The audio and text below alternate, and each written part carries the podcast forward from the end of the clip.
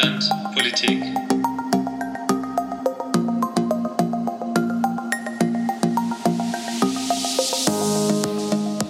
Ja, hallo und herzlich willkommen. Wir haben eine neue Folge heute, Neuland Politik.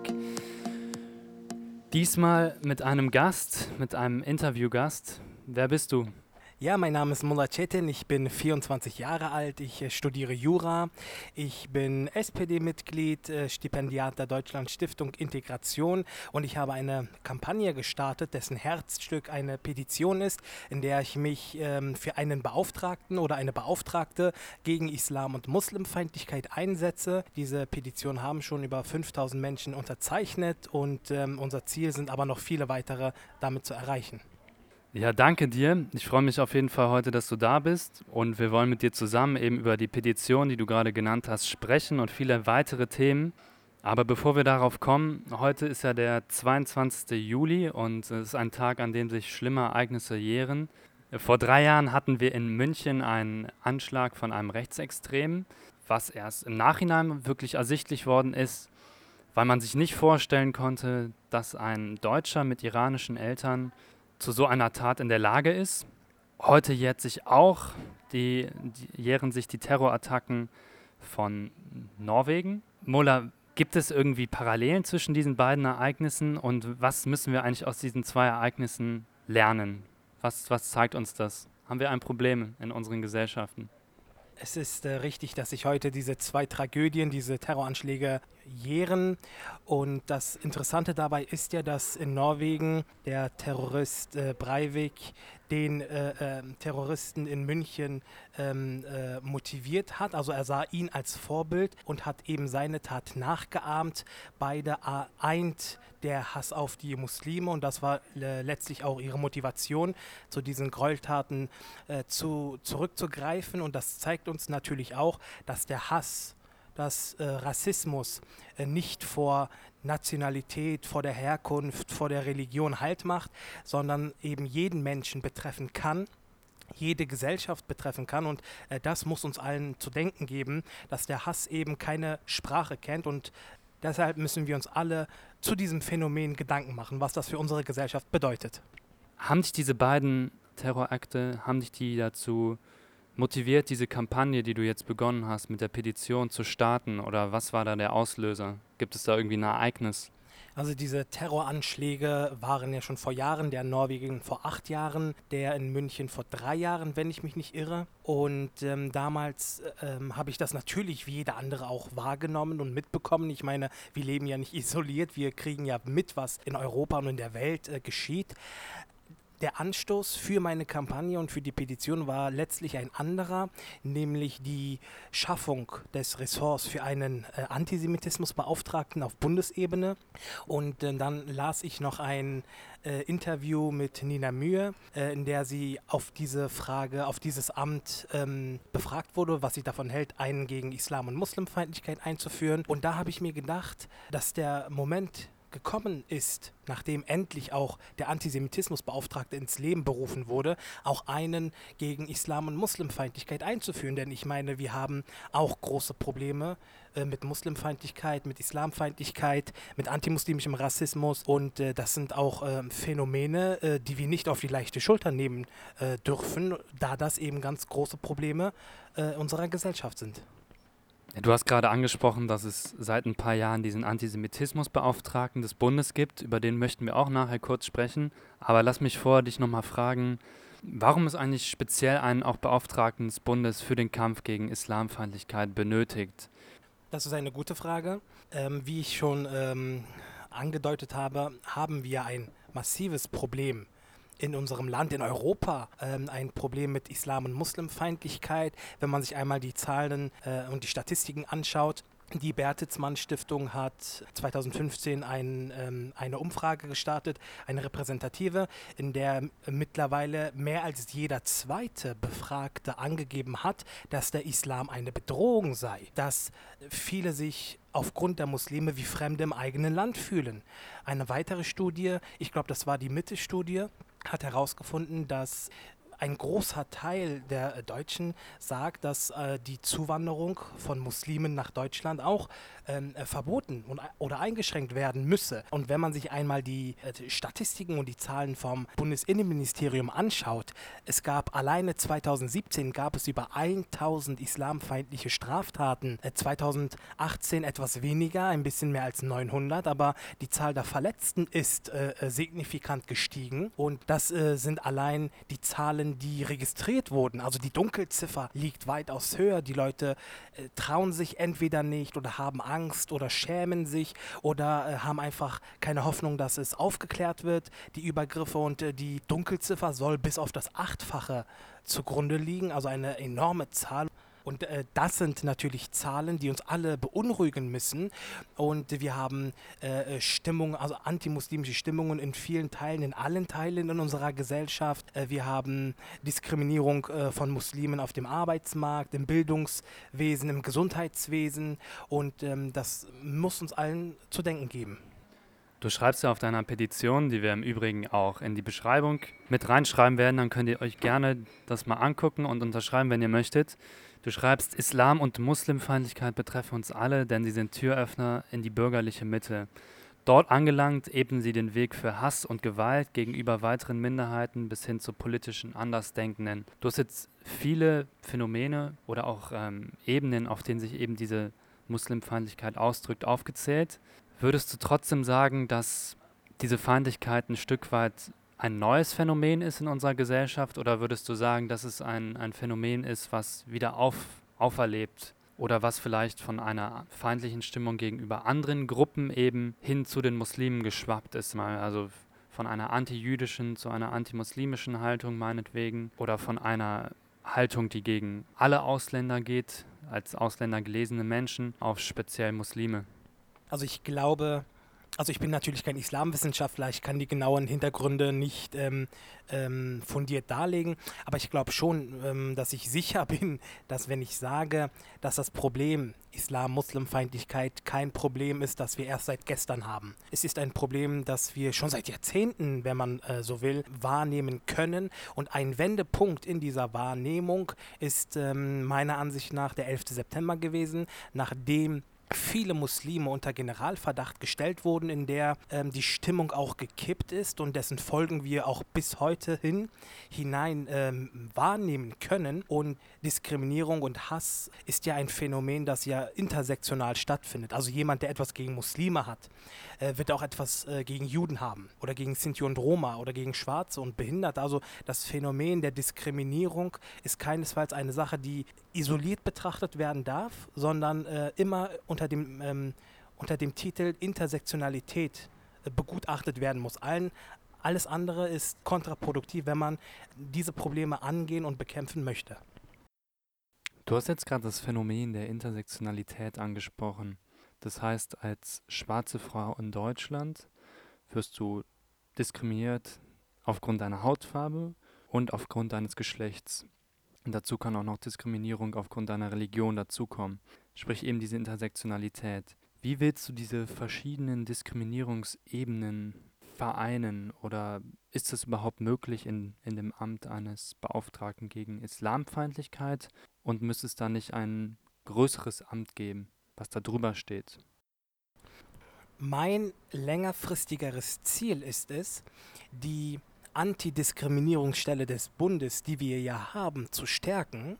Das bedeutet, dass längerfristig, jedenfalls ich das Ziel verfolge und ähm, die Lösung am besten fände, wenn man im, an, in der Antidiskriminierungsstelle eben verschiedene Ressorts gründet in Form von Beauftragten zum Beispiel, um, also das bedeutet auch, dass der Antisemitismusbeauftragte vom Innenministerium in die Antidiskriminierungsstelle ähm, umziehen müsste, um dann eben eine ressortübergreifende äh, Angehen der Probleme, weil wir haben ja gesagt, es ist intersektional, auch ähm, zu bestreiten. Denn wir haben ja gerade das Thema aufgeschnappt, also eine schwarze Frau. Stell dir mal vor, äh, sie trägt auch noch Kopftuch, äh, dann wird sie ja gleich auf drei Arten kann sie auf drei Arten diskriminiert werden, weil sie eine Frau ist, weil sie schwarz ist und weil sie ein Kopftuch trägt. Deswegen, wie gesagt, muss, müssen diese Phänomene, wo auch die Islamfeindlichkeit ähm, ähm, natürlich auch eine Rolle spielt, intersektional betrachtet werden. Und das geht meiner Ansicht nach am besten, wenn man die Antidiskriminierungsstelle des Bundes ähm, reformiert in dieser Hinsicht. Wenn wir mal rüber nach Frankreich gucken, die haben schon seit längerer Zeit diesen Beauftragten gegen Antisemitismus, aber die haben es nicht dabei belassen, sondern die haben einen Beauftragten, der neben dem Kampf gegen Antisemitismus auch als Ziel hat, gegen Homophobie sich einzusetzen, gegen Rassismus allgemein. Das heißt, gegen drei größere Oberthemen.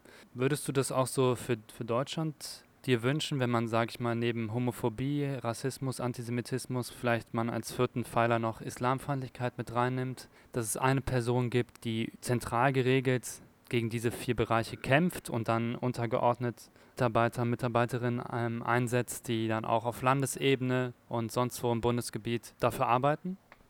Man könnte natürlich auch die Idee eines ähm, völlig allgemeinen Antirassismusbeauftragten zum Ziel haben.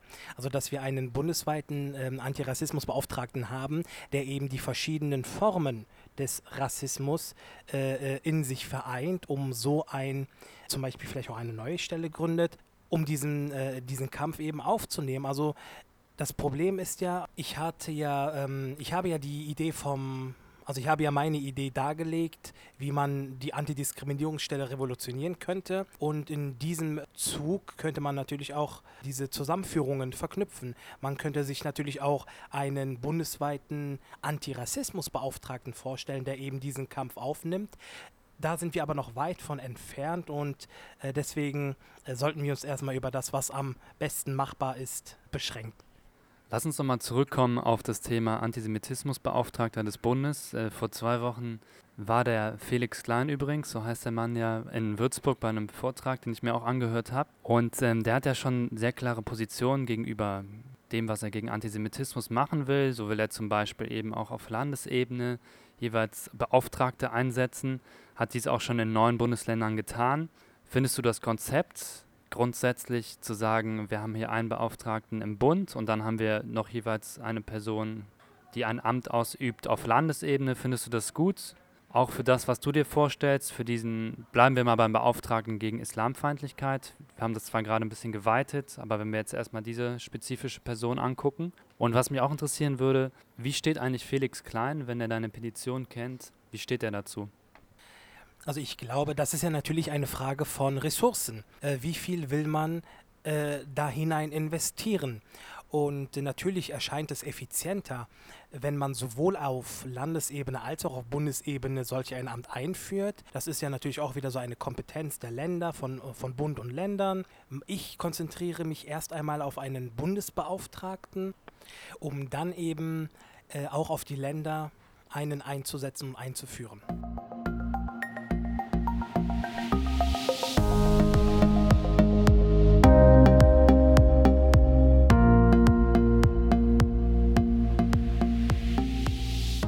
Gehen wir mal weiter. Du hast jetzt oftmals von Muslimfeindlichkeit gesprochen, von Islamfeindlichkeit hast du gesprochen, von antimuslimischem Rassismus.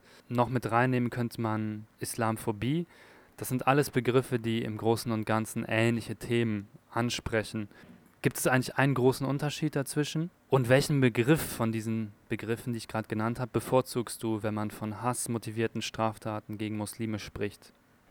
Also zunächst den Begriff Islamophobie würde ich generell ablehnen, denn es ähm, ist ja ein medizinischer Begriff Phobie und das suggeriert eine gewisse Berechtigung der Angst, der, des Hasses auch, ähm, was einfach nicht nachvollziehbar ist. Und deswegen würde ich diesen Begriff rausstreichen. Ich ähm, würde Islamfeindlichkeit, Muslimfeindlichkeit äh, benutzen, auch antimuslimischer Rassismus. Und das sind natürlich Begriffe, die alle einen versuchen, das Problem auf, mit verschiedenen Ansätzen zu beschreiben. Also Islamfeindlichkeit ist ja klar, bezieht sich, also wenn ständig negativ ähm, schlecht redend über äh, die Religion an sich hergezogen wird, Muslimfeindlichkeit, wenn äh, sich über die Muslime selber ähm, geäußert wird. Und antimuslimischer Rassismus ist ein Begriff, der auch sich etabliert hat in der Wissenschaft und der eben äh, zunächst einmal Probleme und Kontroversen auch entfacht, nämlich der Begriff Rassismus. Und viele sagen, der Islam ist doch keine Rasse, es ist eine Religion, deswegen ist der Begriff völlig falsch. Äh, man muss sagen, dass dieser Begriff Rassismus eben nicht auf biologischer Ebene versucht, das Phänomen zu erklären, sondern ähm, der antimuslimische Rassismus bedeutet, dass Menschen aufgrund bestimmter äußerer Merkmale zum Beispiel oder aufgrund ihrer Herkunft, dass ihnen bestimmte Merkmale zugeschrieben werden. Zum Beispiel, der hat einen dunkleren ähm, Hauttyp, er hat einen schwarzen Vollbart. Bisschen, also jeder hat ja so verschiedene ähm, Vorstellungen davon. Und dann heißt es ja, der muss äh, daher kommen, zum Beispiel aus der Türkei oder aus Arabien, und der ist Muslim. Aha, und weil er Muslim ist, ist er gewalttätig, ist er äh, rückschrittlich, verprügelt seine Frau, äh, ähm, ist äh, übersexualisiert. Also es gibt ja so bestimmte Narrative, die man Muslimen auch zuschreibt. Und indem man eine eine facettenreiche, eine vielschichtige Gruppe von Menschen homogenisiert und ethnisiert, sagt, die sind alle gleich, die gehören irgendwie zu einem bestimmten Typus, einem Volk, wenn man so will, äh, da setzt eben dieser antimuslimische Rassismus an und das beschreibt dieser Begriff.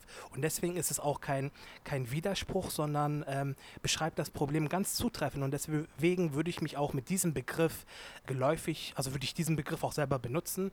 Ich habe die Petition nur nicht nicht äh, äh, mit dem Titel ein Beauftragter gegen antimuslimischen Rassismus ähm, betitelt, weil es eben Kontroversen entfachen würde und die Leute dann eher geneigt wären, nicht zu unterschreiben. Deswegen die Begriffe Islam und Muslimfeindlichkeit.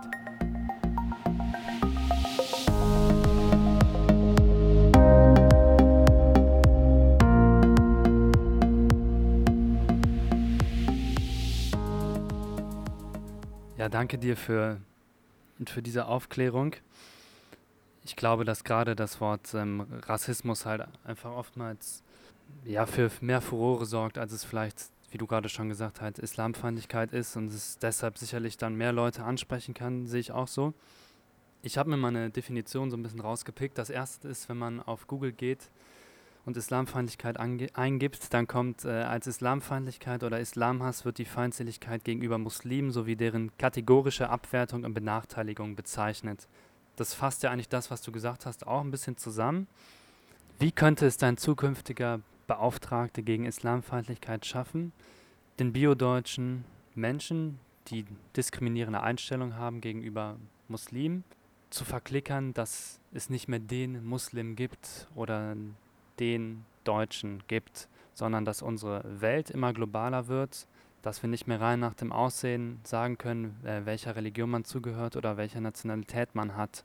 Weil ich denke, dass es sicherlich eine wichtige Rolle spielt in, in deinem Projekt. Ein wichtiger Punkt, den der Beauftragte angehen müsste, wäre natürlich ähm, gegen die Stereotype, gegen die Narrative über Musliminnen ähm, anzugehen und das ist natürlich eine Aufgabe, die Zeit äh, erfordert, die nicht von heute auf morgen gelöst werden kann. Und es muss auch in der Gesellschaft ein Ruck äh, vollzogen werden und die Menschen müssen sich vor Augen führen, wie du schon meintest, dass die Welt immer globaler wird. Wir vernetzen uns, wir reisen äh, überall hin und äh, die Menschheit vernetzt sich und rückt immer äh, weiter zusammen. Und ähm, diese Vielfältigkeit, die muss man akzeptieren die muss man akzeptieren können. Und ähm, anders wird man sonst dieses, diese äh, Stereotype nicht äh, bekämpfen können. Denn das ist ein wesentlicher Knackpunkt, wie du schon meintest. Okay, darauf aufbauend, lass uns mal auf die Medien gucken. Ich glaube, die nehmen da eine, eine entscheidende Rolle ein. Sowohl in der Rolle, gegen diese Stereotype zu arbeiten, als auch eben diese nicht zu reproduzieren. Aber bevor wir darauf kommen, in, in den deutschen Medien haben wir auch das Phänomen, das relativ anerkannt ist, eben Islamkritiker und Kritikerinnen einzuladen, die oftmals von Leuten, die das nicht so gut finden, kritisiert werden und das mit Islamfeindlichkeit gleichsetzen, was sie von sich geben. Wo ziehst du persönlich die Grenze zwischen Islamfeindlichkeit und Islamkritik? Ich ziehe die Linie dort, wo die Kritik eben keine Kritik mehr ist, sondern nur noch ähm, der Versuch zu diffamieren ist, Polemik ist der Versuch auf, aufzuhetzen ist. Denn oftmals ist die Islamkritik ja unter dem Deckmantel, unter dem Feigenblatt für versteckten Rassismus äh, da. Und das erkennt man leicht an, an der Doppelmoral oder an, der, äh, an den ähm, doppelten Maßstäben, die dann angesetzt werden, wenn es zum Beispiel heißt, ich sorge mich um, ähm, das, Sel um äh, das Selbstbestimmungsrecht der Frau, die ein Kopftuch trägt, aber gleichzeitig wird ähm, über die Objektivierung der Frau in anderweitigen äh, äh, Gesellschaften nicht thematisiert. Also diese, diese doppelten Maßstäbe. Und ähm, da ziehe ich eben selber die Grenze, wo die Kritik eben keine Kritik mehr ist, sondern wirklich nur der Versuch, den Gegenüber anzugreifen und fertig zu machen. Okay, dann machen wir mal weiter. Ich habe eben schon von der Verantwortung gesprochen, die vor allem unsere großen Medien tragen, um eben Stereotype nicht zu reproduzieren und auch darüber aufzuklären und ausgewogen zu berichten. Denkst du auch, dass unsere Medien wie ARD, ZDF und die größten Tageszeitungen eventuell sogar eine Verantwortung für rassistisch motivierte Straftaten, islamfeindliche Straftaten tragen? Kann man das so sagen? Oder tust du dich schwer damit? Ich würde gerne mit, einem, mit einer Kritik des Vorsitzenden, äh, des äh, Geschäftsführers des Deutschen Kulturrates, also nicht irgendwer, sondern Olaf Zimmermann, der ja gesagt hat, dass die Qualität oder so viele Talkshows im ersten und im zweiten äh, über die Themen Islam und äh, Flüchtlinge äh, dabei geholfen hätten, die AfD bundestagsfähig zu machen und dass sie sich mal ein Jahr frei nehmen sollten, um die Qualität ihrer Talkshows zu äh, überdenken und ähm, ähm, ähm neu äh, zu, äh, um zu formatieren. Also das ist schon eine Kritik, äh, die ich mir härter von einem Geschäftsführer eines deutschen Kulturrates nicht vorstellen kann. Und ähm, natürlich müssen sich die Medien auch die Kritik gefallen lassen, dass sie eben sehr einseitig informieren, dass sie ähm, sehr auf, auf uh, große Schlagzeilen Wert legen, dass sie, wenn man über Muslime spricht, häufig, in negativer Konnotation berichten. Und äh, das ist natürlich ein Problem, das zu, einer, zu einem Stimmungsbild in der Bevölkerung führt, in der es ein relativ negatives Stimmungsbild gegenüber Muslimen und Musliminnen äh, gibt. Und ähm, das äh, ist eine Kritik, der würde ich mich anschließen.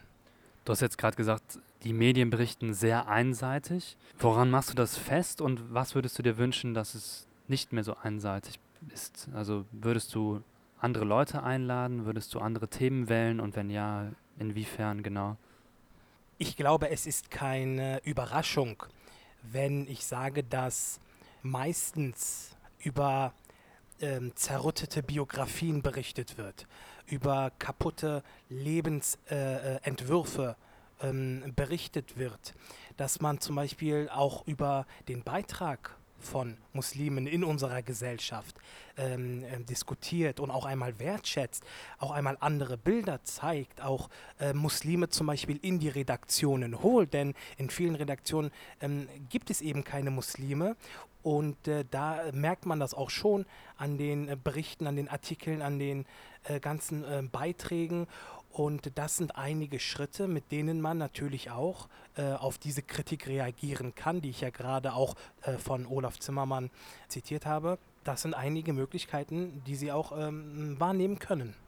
Wie würdest du denn darauf antworten, wenn zu dir jemand sagt, du Muller, wir hatten bis 2017 in unseren Umfragen ähm, als für die Deutschen am wichtigsten gesehenes Thema Migration und Flüchtlinge. Ich glaube, es war bis 2017, 2018. Es hat sich jetzt vor der Europawahl etwas verändert. Aber es waren nun mal Themen, die wirklich ganz oben standen in diesen Umfragen und die vielleicht im Ansatz dann doch auch begründen könnten, warum eben diese Politshows die Themen, die sie ausgewählt haben, so ausgewählt haben, weil diese ja als Ziel haben, die öffentlich-rechtlichen Sender, ähm, die Bevölkerung ein Stück weit, die Themen, die der Bevölkerung wichtig sind, wiederzuspiegeln und darüber zu berichten. Würdest du dann sagen, ja, das ist in Ordnung, dass man darüber redet, aber es müssen andere Leute eingeladen werden?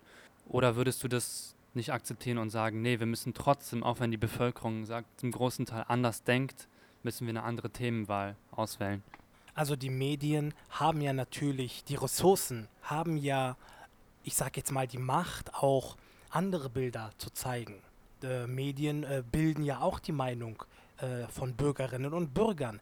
Und indem eben nur, wie schon zu Anfangs gesagt, ein, nur einseitig oder relativ häufig es äh, bessert sich teilweise, äh, nur einseitig berichtet wird, dann trägt das doch zur Bildungs- Mache der Bürgerinnen bei und indem man eben negativ konnotierte Beiträge ähm, relativ häufig bringt, dann muss man sich, darf man sich nicht wundern, dass auch die, die Meinung über bestimmte Themen, wie zum Beispiel das Thema Islam und Muslime, einseitig in den Köpfen und auch äh, negativ äh, bestimmt ist. Und ähm, man kann natürlich, äh, man muss ja auch über Probleme reden, aber dann würde ich doch bitten, auch richtige Experten zum Beispiel zu Talkshows einzuladen. Wie oft wurde über islambezogene Themen gesprochen und es war kein anständiger Vertreter da, sondern eine sehr reißerische und provokative Persönlichkeit. Natürlich muss man ja auch in der Talkshow die äh, Zuschauer versuchen bei Laune zu halten in 45 Minuten. Also ähm, Ausgewogenheit, bessere also Expertinnen und Experten auch einladen. Das sind zwei Punkte, die man äh, äh für eine bessere Berichterstattung auch wahrnehmen kann. Keine Frage. Also sollte das ein Medienvertreter oder eine Vertreterin hören, ich glaube, hier war schon mal ein Aufruf wahrzunehmen. Mola wünscht sich in der nächsten Politshow mit dabei zu sein. Einladungen können auch gerne über mich weitergeleitet werden. ähm, machen wir mal weiter. Inwiefern kann denn dein Amt, angenommen es wird eingeführt, die Meinung der deutschen Bevölkerung beeinflussen? Also wie schon zu Anfangs gesagt, äh, sind das ja Mammutaufgaben, von denen wir hier sprechen, Stereotype zu durchbrechen und ähm, Narrative in Luft aufzulösen. Das wird man, glaube ich, nie schaffen, vollkommen. Aber natürlich wären einige wichtige Punkte des äh, Beauftragten oder der Beauftragten Bildungsarbeit, Aufklärungsarbeit, ähm, es herrschen sehr viele Vorurteile und Stereotype, äh, Veranstaltungen auch, äh, die Zusammenarbeit mit den Islamverbänden, ähm, also Aufklärungsarbeit ist da schon ein, ein, ein, ein wichtiger Stichwort, wichtiges Stichwort. Das äh, wäre eine Hauptaufgabe, um eben die, ähm, also die Menschen zu erreichen und vielleicht auch dazu zu bewegen, einmal über äh, ihre eigenen Narrative und Stereotype nachzudenken.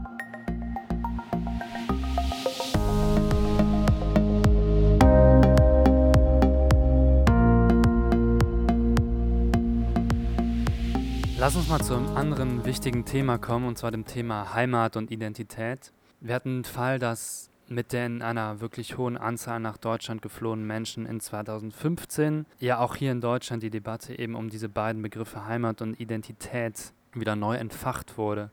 Und ähm, wir verschiedene Positionen hatten in den Medien, in der Politik. Ich hatte das vorher nicht so groß wahrgenommen und hatte auch irgendwie diesen Begriff Heimat ähm, als für mich eher unwichtigen Begriff, sage ich mal, abgetan. Äh, ist bis heute auch nicht wirklich wichtig für mich, aber anscheinend gibt es eben Menschen, für die er eher wichtig ist und für, der, für die sie was bedeutet. Ist Heimat für dich ein untergeordnetes Thema oder ist es für dich bedeutsam und hat sich das im Verlauf deines Lebens verändert? Also natürlich war der Begriff Heimat bezogen auf mich ähm, ein Thema von mm, ja doch großer Bedeutung denn ich habe ja eine türkische Migrationsgeschichte. Meine Eltern kommen beide aus der Türkei. Als Gastarbeiter sind sie damals hergekommen, vor über 30 Jahren. Ich bin hier geboren mit meiner Schwester und ich habe schon relativ früh mitbekommen in meiner Klasse, es gab nicht so viele Menschen mit Migrationsgeschichte, äh, habe ich relativ schnell mitbekommen, dass ähm, mein Elternhaus anders ist. Ich habe mitbekommen, dass es so etwas wie Taschengeld gibt, dass es Hausarre Hausarrest gibt, dass sie äh, bis tief in die Nacht draußen bleiben durften, was ich nicht durfte. Also es gab schon ähm, Unterschiede. Das war aber zu meiner Grundschul- und Vorschulzeit kein Problem. Es wurde erst äh, zum Thema, äh, äh je älter ich wurde. Und dann auch natürlich auch äh, im Hinblick auf die ganzen Diskriminierungserfahrungen, die ich auch ähm, äh, erlebt habe, die ich mitbekommen habe, da habe ich mir oft die Frage gestellt, äh, wo gehöre ich eigentlich hin? Was ist meine Heimat? Meine Eltern sagten immer, ja, du bist Türke, und in der Schule sagte man, ja, du bist doch Deutscher, äh, du gehst doch, du sprichst Deutsch, du gehst auf eine deutsche Schule. Also ich habe mich wirklich damit schwer getan. Und es gibt ein wunderschönes Zitat, in dem es heißt, Heimat ist da, wo man sich nicht erklären muss. Und nach dieser Definition wäre ich nirgendwo in der Heimat, weil in der Türkei bin ich der Deutsche, in Deutschland bin ich der Türke und ich bin ich hatte es irgendwann satt. Und dann kam der Moment, wo ich gesagt habe, weißt du was, ich habe keine Lust mehr, mich von anderen definieren zu lassen und habe gesagt, ich verstehe mich als beides. Ich bin sowohl Türke als auch Deutscher. Ich bin Deutsch-Türke. Ich verstehe mich als Teil einer neuen Generation, in der das eben möglich ist. Menschen sind Hybride. Das bedeutet, sie können mehrere Identitäten äh, in sich tragen, Heimate in sich tragen. Und von daher lasse ich mir von niemandem einreden, weder von der einen noch von der anderen Seite, dass ich irgendwo nicht hingehöre, sondern ich nehme mir das Recht, selber zu bestimmen, als was ich mich selbst definiere. Lass uns doch mal ein kleines Gedankenexperiment spielen. Das Theseus Gedankenexperiment. Von wem ich das wohl habe? Nee. Und zwar geht es so: äh, Theseus besitzt ein etwas älteres, aber seetaugliches Schiff und er beschließt eines Tages, dieses Schiff in eine Werft zu bringen. Und zwar es erneuern zu lassen. Der Werfteigner, der soll 1000 Planken gegen neue eintauschen der Eigner der Werft, der besitzt mehrere Docks und er findet es irgendwie schade, die alten Planken von Theseus Schiff einfach wegzuwerfen. Also beschließt er dann, von dem Schiff in Dock A die Planken in ein Schiff in Dock B zu tragen und auszutauschen, wo sie in der ursprünglichen Reihenfolge und an ihrer ursprünglichen Position wieder zu einem Schiff zusammengesetzt werden, was auch gelingt. Das heißt, wir haben jetzt im Endeffekt zwei Schiffe. Wir haben das erste Schiff, das Theseus verwendet hat, und dessen 1000 Planken ersetzt wurden. Und wir haben auf der anderen Seite das neue Schiff, was aus diesen alten 1000 Planken besteht, aus den Originalteilen, in der genau gleichen Reihenfolge. Die Frage ist jetzt in diesem Gedankenexperiment, welches von diesen beiden Schiffen ist Theseus sein Schiff? Ist es das erste Schiff? Ist es das zweite? Sind es beide oder ist es keins von beiden? Wie würdest du es beantworten und kannst du die Situation aus diesem Gedankenexperiment auf deine Identitäten übertragen heute? Das ist natürlich ein äh, wundervolles Gedankenexperiment. ja, also das ist ähm, natürlich eine sehr philosophische Frage. Und es zeigt ja schon, dass es dieses, dieses Thema Identität ja schon seit tausenden Jahren gibt. Und ähm, als angehender Jurist würde ich sagen, das Schiff, welches das Eigentum von Theseus ist, gehört auch Theseus. Das bedeutet das Schiff, äh, das durch neue Planken ersetzt wurde. Würde ich es auf äh, einer anderen Ebene versuchen zu beantworten, würde ich sagen, naja, es ist auch das alte, also das äh, neu erbaute Schiff mit den alten Planken, das Schiff von Theseus, weil es ja aus den Planken seines eigenen äh, alten Schiffs entnommen wurde. Das sind Fragen, ähm, die eben dieses Problem der Definierung, äh, der Definition äh, über Identität, was macht einen Menschen aus, was macht ein Schiff aus, wem gehört das, problematisieren und ich sehe da auch Parallele. Und hier kommt eben äh, die große Frage, die Gretchenfrage ins Spiel, was macht mich selbst aus? Wie identifiziere, wie definiere ich mich? Was wir gerade schon ähm, besprochen hatten, die Meinungen, die Werte, die Vorstellungen eines Menschen verändern sich ja im Laufe eines Lebens mehrmals. Es ist ein Irrglaube zu denken, dass man für immer äh, die Positionen, die man jetzt hat, ähm, auch vertreten wird. Ich meine, früher wollte ich, was weiß ich, ähm, ähm, Arzt werden oder Astronaut oder Polizist und heute äh, bin ich fast mit meinem Jurastudium fertig. Heute sage ich äh, A und in äh, 20 Jahren sage ich vielleicht B. Also ähm, man muss äh, sich damit auseinander, man muss sich vor Augen führen, dass die äh, Vorstellung von dem, was man zu sein glaubt, immer verändern wird. Und deswegen stelle ich mir zum Beispiel auch die Frage, ähm, also mit der Identität, als was fühle ich mich, als, als Deutsche, als Türke. Ich hatte aufgeklärt als beides, Deutsch-Türke. Ähm, aber wie werden sich meine Kinder fühlen? dessen Eltern eben nicht aus der Türkei eingewandert sind, sondern hier geboren sind. Als was werden sie sich identifizieren und ihre Kinder und ihre Kindeskinder? Und äh, das sind Sachen, äh, für die braucht man Zeit, für die ähm, muss man auch den Mut haben, äh, alles zu hinterfragen, auch wenn es weh tut. Und ähm, es ist ein Prozess, den, glaube ich, jeder, der mit dieser äh, Lebenskonstellation auf die Welt gekommen ist, ähm, befassen muss. Und ein einfaches Gedankenexperiment äh, wird das ganz gewiss nicht sein. Denkst du denn, dass je länger man, also je länger die Familie, also die Vorfahren von einem selbst schon in dem Land leben, in dem man selber lebt, desto eher man ähm, die Identität, die deutsche Identität in dem Fall, eine wichtigere, eine größere Rolle einnimmt oder glaubst du, dass es damit nichts zu tun hat? Sprich, äh, glaubst du, dass ein, ähm, ein Deutscher, dessen Eltern vor 200 Jahren aus der Türkei nach Deutschland gekommen sind, eher eine größere, sagen wir, eine größere deutsche Identität besitzt als die türkische? Siehst du das als, als, als erstrebenswert an oder denkst du, dass das nichts zu tun hat mit der Länge, die eben die Vorfahren von einem in dem Land, in dem man aufgewachsen ist und geboren ist, zu tun hat? Ja, das ist ja auch, ähm, das ist, ähm, ja, es ist schon etwas äh, kompliziert, das zu beantworten, denn selbst wenn also nach, nach der Definition, glaube ich, ist man äh, spätestens nach sieben Generationen hat man offiziell keinen Migrationshintergrund mehr.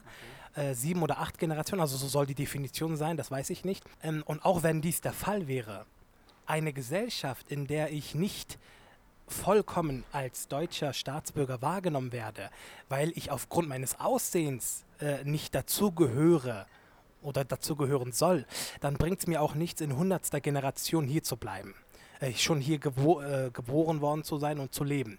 Es ist äh, folglich eine Sache der Akzeptanz. Wie sehr äh, lässt man mich teilhaben an der Gesellschaft? Wie sehr fühle ich mich als Teil der Gesellschaft? Und da kommt ja wieder die Frage der Sehnsucht nach dem Land der Eltern und Großeltern wieder äh, ins Spiel. Das bedeutet, das alles hängt miteinander zusammen und das alles bringt mich erst dazu zu sagen, okay, jetzt spielt es noch eine Rolle oder jetzt spielt das eben keine Rolle mehr was meine Geschichte, meine Vergangenheit ist.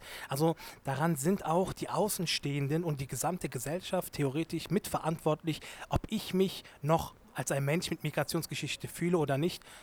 Glaubst du denn, dass wir beide noch den Zeitpunkt erleben werden, in der in unserer Gesellschaft es nicht mehr entscheidend ist, wie man aussieht? Das heißt, wenn man jetzt nicht weiß ist und nicht biodeutsch aussieht, dass man dann auch als Deutscher bezeichnet wird von Außenstehenden? Oder glaubst du, dass wir diesen Moment nicht erleben werden oder dass es zu diesem Moment, zu diesem Zeitpunkt nicht kommen wird? Und darauf noch eine Frage, denkst du, dass deine Kinder, deine Enkelkinder, dass die andere Zugehörigkeiten, andere Identitäten, als du sie gerade besitzt, besitzen werden? Und wenn ja, warum?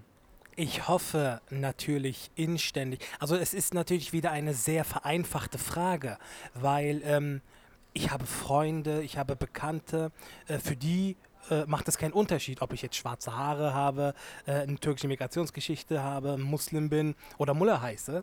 Und für andere macht es eben den äh, äh, wesentlichen Unterschied aus. Also die Menschen, die nach Blut und nach Aussehen gehen. Und ich hoffe aber, dass wir noch oder zumindest meine Kinder, weil man wünscht sich ja für die Kinder immer das Beste, dass wenigstens sie die Zeiten erleben werden, wenn wir es nicht tun werden, in denen es nicht mehr so auf Äußerlichkeiten ankommt, wie es gerade in Teilen unserer Gesellschaft leider ist, sondern dass sie das auch, dass sie auch das Privileg haben können, sich nicht mit diesen Äußerlichkeiten und Zugehörigkeitsdiskussionen äh, zu beschäftigen. Das wünsche ich mir und ich hoffe, dass auch wir beide das noch erleben werden, lieber Robert.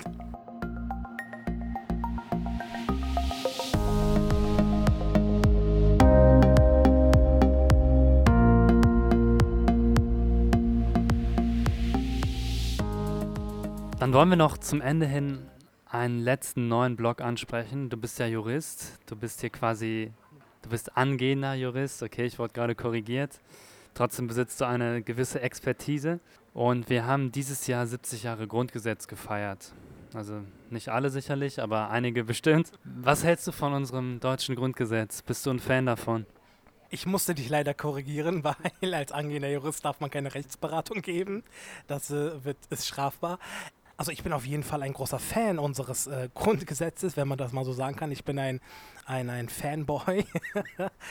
Denn ähm, vielleicht, wenn ich etwas äh, ausholen äh, darf, ähm, das Grundgesetz wurde ja vor 70 Jahren, wie du sagtest, 49 vom Parlamentarischen Rat, also von den sogenannten Gründervätern und Müttern ähm, des Grundgesetzes ins, ins, Leben gerufen und war eigentlich nur eine Übergangslösung. Denn man wollte, es war zunächst keine Verfassung, denn man wollte, dass das gesamtdeutsche Volk über eine neue Verfassung entscheidet. Und das ging ja nicht, denn Deutschland war besetzt und Deutschland war geteilt in Ost und West. Und deswegen sollte das eben nur als Übergangslösung funktionieren. Und nach der deutsch-deutschen Einheit 1990 wurde es dann in Zustimmung aller Bundesländer, auch von Bayern, akzeptiert. Und fortan äh, war es unsere Verfassung. Wenn man sich einmal die ersten, man kann, äh, äh man spricht ja immer von, von, von ähm, unseren Werten und von äh, eine Deutsch-Leitkultur. Ähm, man kann schon in den ersten 19, meinetwegen auch 20 Artikeln sehen, ähm, was für Werte unsere, unser Land ähm, ähm fordert und ähm, eingesteht. Und ich finde, ähm, das ist ein zivilisatorischer, großer zivilisatorischer Schritt, den wir da gegangen sind. Und äh, das Grundgesetz ist in meinen Augen eine der besten Verfassungen, die wir auf der Welt haben. Wow, das ist auf jeden Fall mal viel Zuspruch für ein einfaches Buch. ähm, Jetzt habe ich eine Frage vergessen. Nein, habe ich nicht. Wenn das Grundgesetz von all unseren Politikerinnen und Politikern plus von allen Teilen der Bevölkerung so wahrgenommen würde wie von dir und von anderen Fans des Grundgesetzes, wären wir dann schon ein Stück weiter, was das Thema Zugehörigkeiten, religionsfreie Religionsausübung angeht, äh, Toleranz oder fehlt da irgendwas in unserem Grundgesetz, was uns noch irgendwie in die Richtung leiten könnte, eine gemeinsame Zugehörigkeit zu schaffen? Es gibt Bemühungen oder Vorschläge, dass man zum Beispiel den äh, Kinderschutz noch mit ins Grundgesetz aufnimmt. Das äh, ist eine Sache, die mir jetzt persönlich einfällt. Ähm, ich bin nicht der ganz große Verfassungsrechtler, deswegen bin ich da vielleicht ähm, die falsche Person. Aber natürlich, das Grundgesetz könnte in dieser Form auch erweitert werden. Und ich glaube aber nicht, dass ähm, wenn mehr Menschen so wie ich denken würden, dass es zu einem besseren Ort werden würde, die Welt. Denn ich meine, das Grundgesetz hat ja jetzt schon Bestand und ähm, es gibt immer Menschen, die ähm, ähm, ähm den Staat brennen sehen wollen oder Menschen, die die Verfassung nicht respektieren. Äh, solche hat es schon immer gegeben, solche wird es immer geben. Von daher darf man, und das widerstrebt ja auch dem Wesen des Grundgesetzes, darf man Menschen nichts aufzwingen, ähm, was sie nicht wollen. Von, also in dieser Hinsicht. Ist das Grundgesetz denn für dich selbstverständlich oder müssen wir uns die Wichtigkeit dessen immer wieder vor Augen führen und auch immer wiederholen, wie wichtig es ist? Ich finde, ganz wichtig ist es, dass wir, wie du schon sagst, die Wichtigkeit des Grundgesetzes jedes Mal, jeden Tag vor Augen führen müssen, denn gerade in diesen Zeiten, nicht nur in Deutschland, in Europa, in der Welt, sieht man ja, dass keine Grundwerte, kein Kanon zeitlos ist, dass alles in Frage gestellt werden kann und zurzeit auch wird. Wir sehen gerade, die Würde des Menschen ist antastbar. Äh, das sehen wir anhand von Aussagen, anhand von äh, Handlungen. Und ähm, deswegen ist es so wichtig, äh, das Grundgesetz jeden Tag zu zelebrieren und auf die Wichtigkeit und die Errungenschaft des Grundgesetzes aufmerksam zu machen. Ich glaube, in die Zeiten vor äh, des Grundgesetzes möchte, glaube ich, niemand zurück. Ist der Artikel Die Würde des Menschen ist unantastbar? Ist das für dich auch dein Lieblingsgrundgesetzartikel oder hast du noch andere Lieblingsartikel? Der Artikel ist auf jeden Fall der wichtigste Artikel, denn dieser hat Ewigkeitsgarantie. Das bedeutet, egal welche Grundrechte man wie erweitert oder einschränkt, am Ende darf Artikel 1 nie in seinem Wesen berührt werden, nie angetastet werden. Und ähm, mein Lieblingsartikel ist aber ein anderer, nämlich Artikel 3, ähm, dass alle Menschen äh, gleich sind. Das hat vielleicht etwas äh, aus erfahrungsgemäßer Hinsicht äh, was damit zu tun, aber das ist auf jeden Fall mein äh, Favorit. Äh, ja, Mola und ich haben jetzt hier gerade Angst davor, aus dem Café, in dem wir gerade die Folge aufnehmen, rausgeschmissen zu werden. Deshalb müssen wir jetzt mal zum Ende kommen und wollen die Folge gerne noch mit was Positivem abschließen, weil wir dann doch vieles gehört haben, was noch besser laufen kann und muss. Mola, du hast einen Preis gewonnen, ein Preisgeld gewonnen. Die Staatsstiftung, die hatte nämlich einen Wettbewerb ausgeschrieben, an der du teilgenommen hast mit deiner Petition. Was wirst du mit dem Geld, was du gewonnen hast, machen? Wirst das der Petition zugutekommen? Ich werde das Geld verprasseln. Nein, ähm, auf jeden Fall nicht. Nein, ich werde mit dem äh, Geld natürlich sehr verantwortungsvoll umgehen. Ich ähm, werde damit Also wir haben ja einen Instagram-Account, mit dem wir äh, auf die Kampagne und die Petition und Neuigkeiten drumherum aufmerksam machen. Äh, fast 1000 Follower immerhin. Und ähm, das werde ich in die Reichweite dieses Accounts einfließen lassen. Wir haben ja ein, äh, einen Kampagnenfilm mit äh, hochkarätiger Besetzung gedreht und ähm, das wollen wir eben ähm, mehr Leuten und mehr äh, Usern zur ähm, Verfügung stellen lassen, erreichen und da äh, mit 500 Euro, also das ist das Preisgeld, das wir äh, bekommen haben. Ähm, damit kann halt kann man eine sehr große Zahl äh, erreichen. Und äh, wenn ich noch vielleicht eine Sache bemerken darf mit der Preisverleihung, es war natürlich völlig überraschend. Ich habe überhaupt nicht damit gerechnet, dass ich gewinne. Plötzlich kam eine E-Mail. Ich dachte, das wäre ein Spam. Und plötzlich stand da drin, herzlichen Glückwunsch, du hast gewonnen. Und äh, bei der Preisverleihung in Berlin ähm, und stand ich da vorne und habe eine Rede gehalten. Und am Ende sind die Menschen, es waren über 300 Menschen, sind alle aufgestanden, haben minutenlange Standing Ovations gegeben. Das war wirklich eines der schönsten Momente meines Lebens. Eines der Dinge, von denen ich schon immer geträumt habe. Also für die Leistung, äh, die man erbringt, bringt, solch eine ähm, Würdigung zu erfahren. Es war wirklich ehrerbietungsvoll und äh, ich werde das äh, nie vergessen. Wäre ich gerne dabei gewesen, aber trotzdem herzlichen Glückwunsch und ich bin mir sicher, dass einige Follower folgen werden.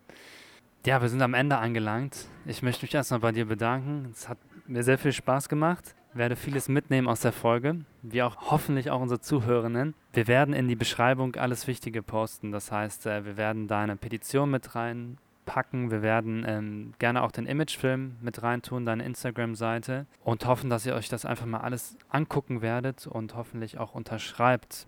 Mulla, hast du uns noch was mitzuteilen? Irgendein Schlusswort, ein Schlusssatz? Was liegt dir noch auf dem Herzen? Ich möchte mich auf jeden Fall bei dir bedanken die Gelegenheit zu bekommen, bei deinem Mega-Podcast mitzumachen. Ich möchte mich bei allen Zuhörerinnen und Zuhörern bedanken und ich möchte mit den Worten des großen Friedhof Nansen enden, der einmal gesagt hat, beeilt euch zu handeln, ehe es zu spät ist, zu bereuen. Vielen Dank und auf Wiedersehen.